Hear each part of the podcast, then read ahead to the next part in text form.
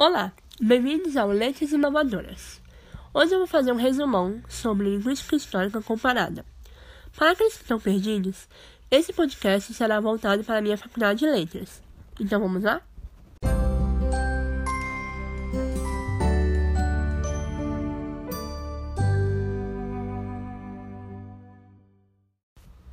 Primeiro, linguística histórica comparada é um conteúdo estudado na língua inglesa com a professora Tatiane. Segundo, seu objetivo é estudar relações históricas e genéticas entre si. Mas aí vocês me perguntam, quantas línguas existem no mundo?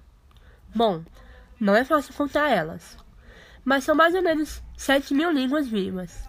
Como assim línguas vivas? Tem línguas mortas? Pois é, tem línguas mortas. Você acredita que uma língua morta é quando não há mais falantes dela? Como o latim. E existem ainda as línguas chamadas de contato. É quando elas nascem de línguas diferentes. Legal, né? Agora vamos ao critério para definir a língua. Usamos a inteligência mútua. Por exemplo, quando uma língua A entende uma língua B e vice-versa, pode-se dizer que A e B são da mesma língua, como o português brasileiro e o europeu. Mas a inteligência mútua não serve para todos. Uma coisa é certa: Toda língua tem seus dialetos, que é a validade regional e cultural.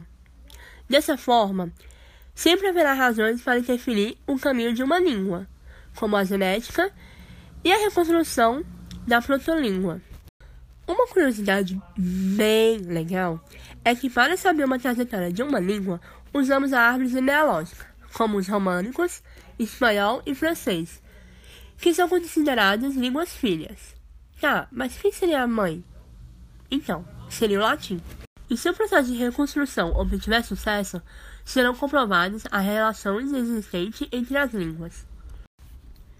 Ele busca recuperar o máximo possível da língua ou da protolíngua.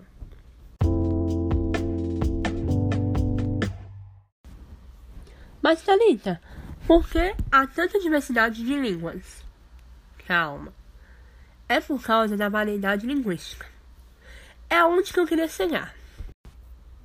Variação linguística é quando se entende uma língua histórica, cultural, social e geográfica. Isso explica o caráter mutável das línguas. Se prestarmos atenção, descobriremos que a variação acontece na parte fonética, sintática, léxica e semântica. A fonologia se dedica mais na pronúncia para identificar a língua. Temos algumas leis, e uma que me chamou bastante atenção é a de Green. Basicamente, fala sobre a tendência fonética, explicando as variações que a língua sofre, como o grego e o gótico. A família indo-europeia teve grande influência sobre o processo evolutivo da linguística histórica comparada. As leis de Gray, Grossman e Werner foram grandes marcos da história no geral da língua. Quando a linguística descreve os sons de uma língua, eles usam um vocabulário técnico especial e representa por meio do alfabeto fonético internacional. Para evitar dificuldades, os linguísticos desenvolveram um alfabeto que cada símbolo corresponde ao mesmo som. Ai meu Deus, espero que esteja ficando bom.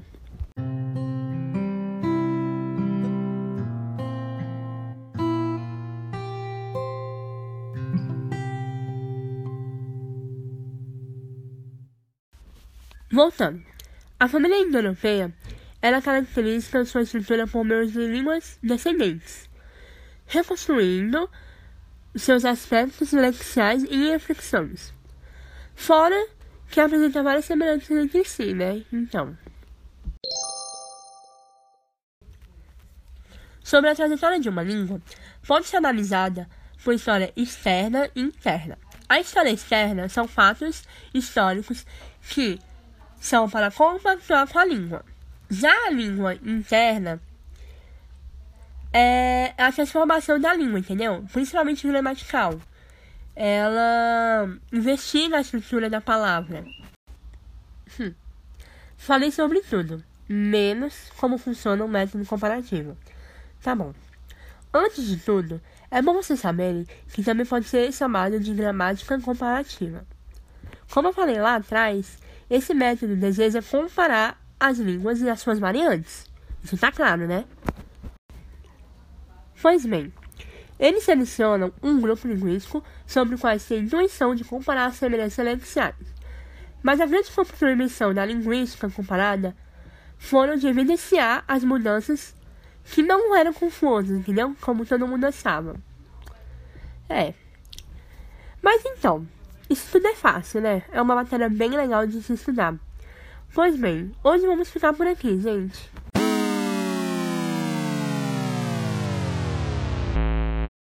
Calma, calma. Mas eu vou voltar, eu prometo.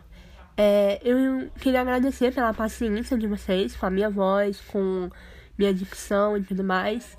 E queria agradecer por esse trabalho que está me tirando na minha bolha. E é isso, gente. Eu te vejo semana que vem e espero que tenham gostado. Beijos!